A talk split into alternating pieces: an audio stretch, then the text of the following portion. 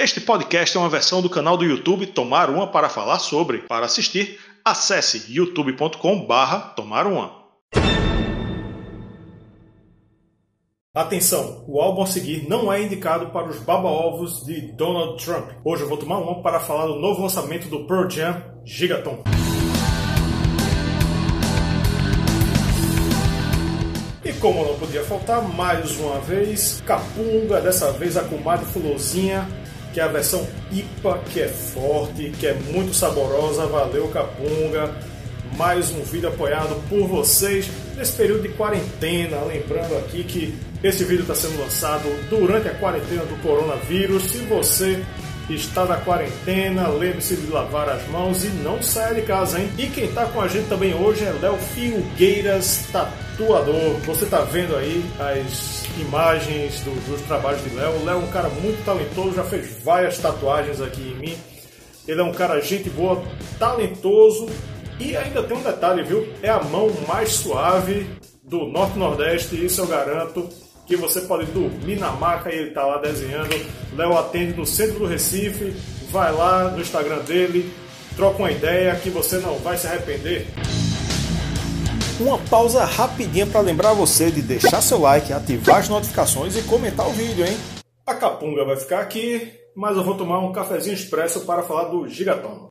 Gigaton é o 11 álbum do Pro Jam é o primeiro em sete anos. O último foi o Lightning Bolt, de 2013. E 29 anos após o Ten, o famoso disco Ten, que é sensacional, um dos maiores discos da história da música. Em 2018, o Pearl Jam tinha lançado um single chamado Can't Deny Me, e que ele deveria ter entrado no Gigaton, mas não entrou. Então o que a gente leva em consideração como primeiro single é Dance of the Clairvoyants, que é uma música bem bem fora da caixinha, bem esquisitinha para os padrões do Pearl Jam, mas a gente chega lá. Vamos para o significado de gigaton. A própria banda colocou essa imagem aí no Twitter que diz o seguinte: um gigaton é o que os cientistas usam para medir a perda de gelo das maiores camadas de gelo da Terra, na Groenlândia e na Antártica. Esse peso é equivalente a mais de 100 milhões de elefantes ou 6 milhões de baleias azuis. A capa, uma foto muito bonita, é de um fotógrafo renomado chamado Paul Nicken. Ele é cineasta também, é biólogo marinho e um dos fotógrafos de natureza mais reconhecidos no mundo. Ele é fotógrafo da National Geographic, inclusive, né, que é uma revista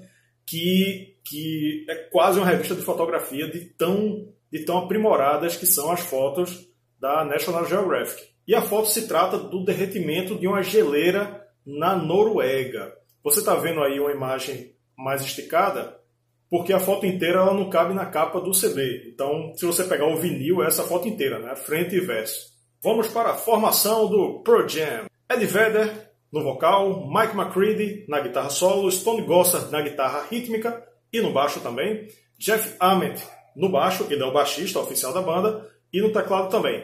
Matt Cameron é o baterista do Pearl Jam em Gigaton.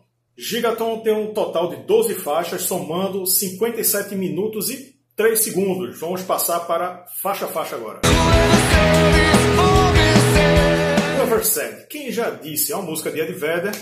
É uma música boa, tem um refrão muito bom e tem aquela quebrada no meio que o Pearl Jam gosta muito de fazer, que Ed Vedder gosta muito de fazer, né? Que ele segue uma estrutura da música e depois é, se alonga por um, por um outro tipo de, de, de musicalidade e, estende a letra, estende a letra, para depois crescer e se jogar no refrão com tudo de novo. Né? Fica um efeito bem, bem interessante, né? uma estrutura bem interessante que o Pearl Jam gosta de abordar e que funciona. É uma, é uma abertura que, do álbum que você não estranha, né? porque quem ouviu Dance of Clairvoyance, que foi o primeiro single, é, começa nesse, com essa música e diz: não, não está tão diferente assim. Então não estranha uma música boa. A letra diz que não existe quem saiba de tudo, né? não há regras para resolver tudo.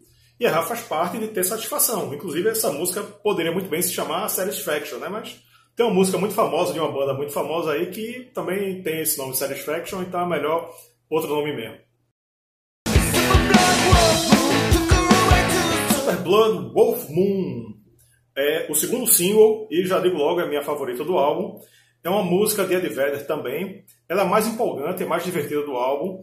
E chega a ser dançante, inclusive. Né? O clipe é um clipe muito legal, que fizeram em animação. Tem um, um pessoal chamado de um site chamado Tiny Concept que faz é, clipes de, de, bandas punk com traços bem, bem minimalistas, mas bem, bem engraçadinhos e tal. É, eu vou colocar aqui na descrição para você ir lá ver o clipe do Pearl Jam e ver os outros clipes lá, que, que é bem legal. O clipe é muito legal e a música é muito legal também. Agora vamos explicar que danada é isso, né? Super Blood Wolf Moon. É o seguinte, Super Lua é quando a Lua está um pouco mais próxima da Terra. Já Lua de Sangue de Lobo, que é o nome dessa música, nos Estados Unidos antigamente chamavam a Lua Cheia de Janeiro de Lua de Lobo que era quando os lobos estavam mais famintos por causa do inverno e dava para escutar os uivos deles lá de longe. A letra é uma letra romântica, que, romântica, né? Compara uma mulher com uma loba faminta dessa superlua do sangue de lobo. Days of the Clairvoyants é uma música que todo, todos os componentes do Pearl Jam compuseram. A tradução é a Dança dos Clarividentes. Foi o primeiro single né, aquele single que, que deixou todo mundo espantado, né, uma sonoridade bem diferente, agora finalmente a gente vai falar dela. Ela é bem dançante, é um eletropop, praticamente um eletropop, e pode tranquilamente tocar em pista de dança que, que ela serve como, como música para dançar mesmo. É, parece uma banda indie, inclusive, né, uma, uma música ousada, mas é boa, a música é, é bem boa. Uh, o clipe, ó, tem um clipe que eles lançaram também, que é a banda com imagens da natureza. Inclusive, falando em clipe, é, eles lançaram vários clipes, alguns não tem, não tem a banda, não tem nada assim muito especial, são imagens da natureza imagens abstratas. A letra chama de clarividente com ironia as pessoas que, que querem adivinhar as coisas né, do futuro do planeta. Ah, vai ser assim, vai ser assado, né, mas na verdade ninguém, muita gente não sabe de nada e fica falando besteira e o planeta se acabando. Quickscape, terceiro single, e é uma música de Jeff Ament, o baixista, e não por acaso, ela é toda baseada no, no groove de baixo, né? Do, uma linha de baixo sensacional e que traz de volta o espírito grunge pro, pro Pearl Jam. Então essa, essa música ela é mais grunge, mais tradicional do, do álbum. E a letra é um, uma, um road trip, né? uma, uma, viagem, uma viagem de carro aí para encontrar um lugar que Trump, o presidente dos Estados Unidos, não tenha fudido. Esse disco, esse álbum, ele é bem crítico. Então ele cita Donald Trump algumas vezes, inclusive citando o nome dele, para que ninguém confunda, né, no, até no futuro, com, com o presidente da época e tal, ou com outro presidente, não. Está falando de Trump. It's alright to be alone. Alright, tudo bem. É uma música de Jeff Ament, outra do baixista Jeff Ament, e começa com um teclado que, que parece um teclado de brinquedo na, na intro. Aí entra Ed Vedder cantando bem bonito, bem delicado, um refrão grandioso, né, com todos os instrumentos entrando de uma vez. Uma música bem agradável. E a letra, uh, Alright, o título é escrito errado de propósito, Alright, né, como eu disse, é tudo bem, sendo que se escreve em inglês com dois L's, e ele escreve com L só. Ele, o Jeff Ament ele usa aí como uma ferramenta poética, porque ele dá conselhos para a pessoa ficar isolada e diz it's alright, né? está tudo bem. Sendo que ele diz está tudo bem, é escrito errado. Né? Então ele usa isso como uma ferramenta poética que só faz sentido se você conhecer a letra escrita. Né? Se você ouvir, não vai fazer diferença nenhuma. Seven O'Clock, 7 horas, é uma música composta por todos os membros do Pearl Jam e está entre as melhores do álbum, na minha opinião. É, o começo é muito Pink Floyd, né? Você acha até que está ouvindo Division Bell. Uh, depois tem, ele entra com uma levada mais pop, com muita presença de teclado, que não é muito um elogio, mas chega a lembrar Coldplay, né? quando vai chegando no fim.